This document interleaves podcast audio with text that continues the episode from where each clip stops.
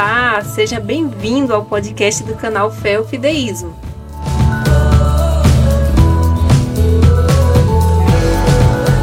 O podcast de hoje é um comentário da lição da Escola Sabatina feito pelo pastor Gilberto Tais. Esse mesmo comentário pode ser baixado por escrito no blog feofideísmo.com ou diretamente no site da CPB acessando mais.cpb.com.br na seção Lições, Adultos, Lição da Semana e Comentários. Aproveite também para se inscrever no canal Feofideísmo no YouTube e também no Instagram do pastor Gilberto Tais. O Tais é T-H-E-I-S-S. Fique agora com o comentário da lição. Até mais!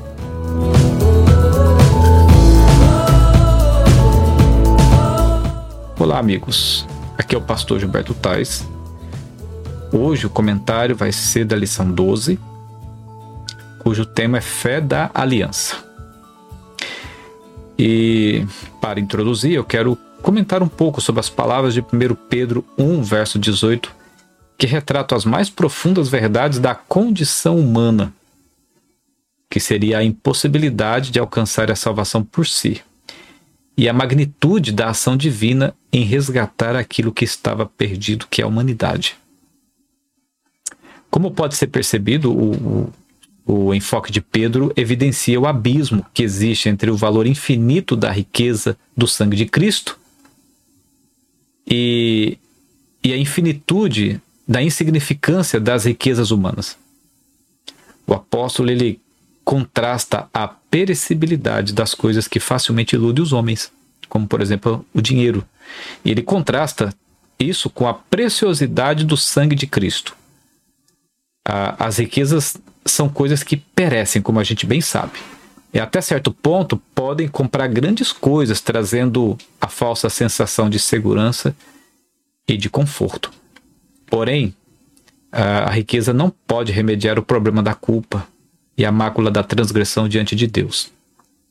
A riqueza pode, dentre tantas coisas, comprar, por exemplo, um juiz e, e até mesmo a absolvição de uma sentença, mas a riqueza não pode comprar a graça que nos isenta da sentença do juízo divino, em hipótese alguma. Quanto ao sangue de Cristo, não se trata de mera substância com elementos celulares, mas do que ele realmente significa e representa. Na perspectiva humana, o derramamento de sangue significa morte e renúncia da própria vida, porque sem ele ninguém pode viver. No caso de Cristo, o significado se torna infinitamente superior, porque retrata o livramento de um resgate que extrapola a mera essência terrena. O efeito da morte de Cristo é, com certeza, o livramento do seu povo em escala profundamente espiritual. O povo de Deus foi liberto da maldição da transgressão da lei, foi liberto da maldição do pecado, foi liberto da morte eterna, como descreve Galatas 3, verso 13, Efésios 1, verso 7, Romanos 8, verso 2. As Escrituras ensinam que Deus apresentou Jesus como sacrifício para demonstrar a sua justiça, como Paulo descreve lá em Romanos 3, verso 25. O próprio Deus em Cristo cumpriu as exigências da sua lei santa para remover a maldição que estava sobre os seus filhos. Através da sua vida perfeita, Jesus supriu as exigências da justiça da lei violada e, através de sua morte e ressurreição, adquiriu o direito de sepultar a nossa velha vida e ressuscitar a nossa nova vida nele, em Cristo. Desta forma, a severa ira de Deus contra o pecado foi é, desviada do pecador, arrependido, para atingir em cheio o próprio Deus na cruz do Calvário. Eu quero comentar um pouquinho sobre a fé de Abraão, que Paulo descreve em Romanos 4, verso 1 a 7, porque vai se harmonizar bem com o, o, o tema dessa semana. As impressões de Paulo em Romanos 4 sobre justificação pela fé nos ensinam algumas lições muito significativas e eu quero uh, apresentar pelo menos quatro. A primeira é que Abraão é o nosso pai segundo a carne. Paulo fala isso logo no primeiro versículo de Romanos 4. O, ele é o exemplo mais notório a ser copiado, porque Abraão não era um personagem simples para a fé judaica. Ele era o modelo de tudo o que um bom judeu deveria ser. E Paulo explora isso de maneira muito marcante. A segunda coisa a considerar em Romanos 4 é que se a justificação de Abraão tivesse ocorrido por causa das suas obras, a glória não seria diante de Deus. E não seria para Deus, mas para o próprio homem, para o próprio Abraão, para a própria humanidade. Seria de si mesmo diante dos homens, como Paulo mesmo descreve em Romanos 4:2. Nesse modelo de suposta salvação, o homem se torna o centro da glória, com mérito próprio. E Deus é banido, é banido da, do mérito e da glória. Terceiro, Paulo conduz os judeus aos pés daquilo que eles mais veneravam, as Escrituras. Está lá em Romanos 4, verso 3. A retórica paulina traz ao centro da discussão a palavra de Deus, quando ele fala assim, ó, o que diz as Escrituras o que diz as Escrituras? Indaga Paulo.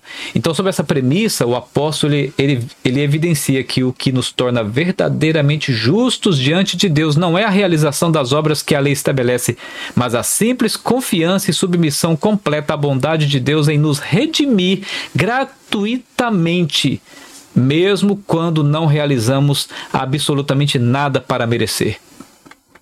E por fim, a resposta de Paulo deve ter causado muitas perturbações teológicas na mente dos judeus, pois o que Paulo afirmou foi contra tudo que o judaísmo da época ensinava a respeito de salvação. Paulo, ali no verso 3, ele vai dizer que Abraão, Abraão creu em Deus e isso é que lhe foi imputado para a justiça.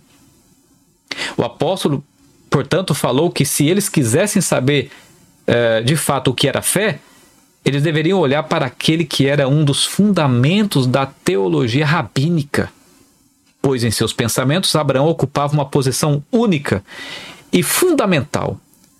Abraão era o homem com quem Deus havia falado, dado instruções diretas. Então, a lógica de Paulo, com base nas Escrituras, especialmente em Gênesis 15, verso 6, era que Abraão confiou plenamente em Deus. Ele realizou uma, uma espécie de aventura pela fé. Ele não discutiu, não hesitou, ele simplesmente saiu sem saber para onde iria, obedeceu.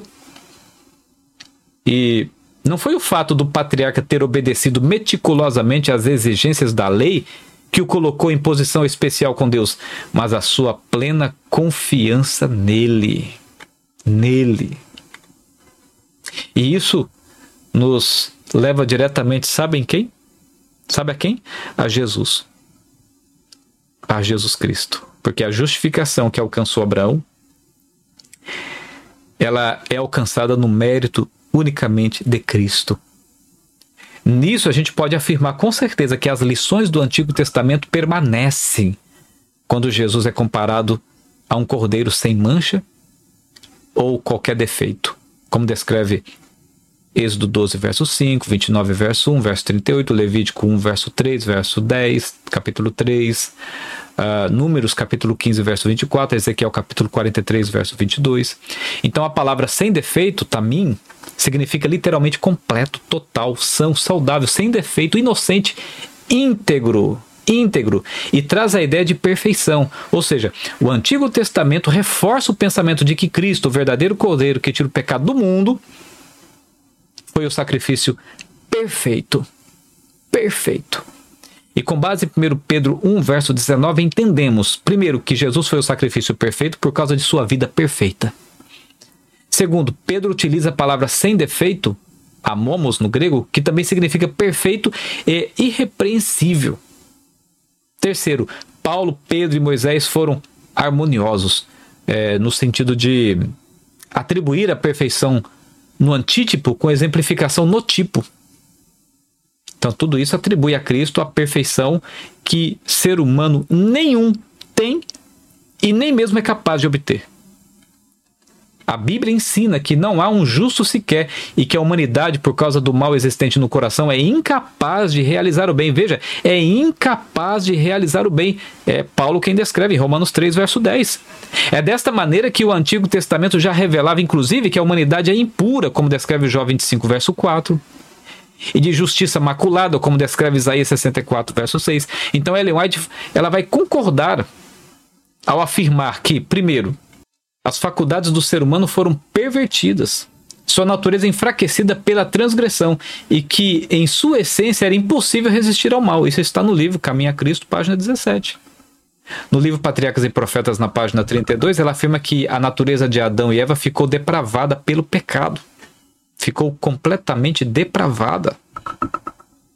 Depois, na Review de Herald de 1980, Ellen White afirmou também que por causa do pecado, a sua posteridade nasceria com inerentes tendências para desobediência. Então já nasceria. Já nasceria com tendências para desobediência. No livro Santificação, na página 90, ela afirma que o homem não pode satisfazer as exigências da santidade. E no livro Caminho a Cristo, na página 62, ela afirma que, que a humanidade não pode mais obedecer perfeitamente uma lei santa. E ela afirma ainda que não possui justiça em si mesmo para satisfazer as exigências da lei. E no livro Desejado de Todas as Nações, na página 540, ela também afirma que, não, que a humanidade não pode satisfazer as reivindicações da lei divina. E também no livro Patriarcas e Profetas, página 268, ela diz que em sua natureza pecaminosa, a humanidade não pode guardar a lei. Por isso, o homem não podia se auto-justificar-se. Então, essas declarações de Ellen White se harmonizam com a declaração de Paulo em Romanos 8,7, por exemplo. Ali em Romanos 8,7, Paulo foi enfático ao afirmar que, porquanto a inclinação da carne é inimizade contra Deus, por quê? Porque não é sujeita à lei de Deus. E ele também retratou com muita honestidade em Romanos 7, verso 24: Miserável homem que sou, quem me livrará do corpo dessa morte? E no verso 20 ele vai dizer que se eu faço o que não quero, já não faço eu, mas o pecado que habita, habita, que habita em mim. Descrevendo a situação caótica da natureza humana. É por esse motivo que Deus entra no cenário humano. Para quê? Para, com a sua vida pura, santa e perfeita, alcançar o que estava completamente perdido. É por isso que a humanidade precisava de uma solução que estivesse além da própria esfera humana, e a única solução seria, primeiro, a perfeição de Cristo no lugar da nossa justiça imperfeita, como descreve Isaías 45, verso 24, verso 25, Romanos 3, verso 21, 22, 1 Coríntios capítulo 5, verso 21. Segundo, a obediência perfeita de Cristo no lugar da nossa obediência imperfeita, como descreve Romanos 5,19.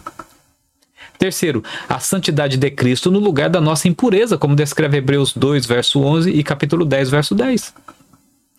Quarto, a vida justa de Cristo no lugar da nossa vida injusta, como descreve 1 Pedro capítulo 3, verso 18. E por fim, a vida perfeita de Cristo no lugar da nossa vida imperfeita, como descreve Hebreus 10, verso 14. Por isso, Jesus seria o substituto da humanidade. Substituto por quê?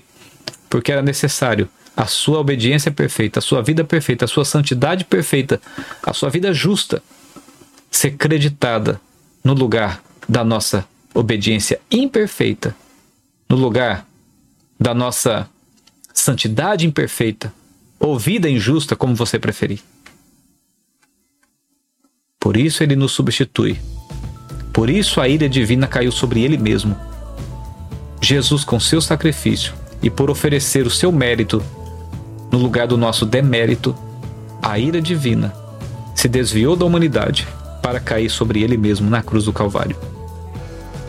Então, para finalizar, amigos, quando Jesus conferiu a visão a alguns cegos, eles deixaram de estar nas trevas. Quando Jesus restaurou alguns homens das enfermidades do corpo, eles deixaram de ser enfermos do coração. Quando Jesus tocou a consciência de alguns ricos, eles deixaram de estar, de estar na pobreza de espírito. Da mesma forma, quando Jesus confere justificação ao ímpio, a sua impiedade é banida do juízo divino. A graça de Cristo nos liberta da condenação que seria certa, que seria certa, caso Jesus não nos substituísse no altar do sacrifício. Que Deus possa continuar sempre com você e que a graça de Jesus possa cobrir a sua vida imperfeita e injusta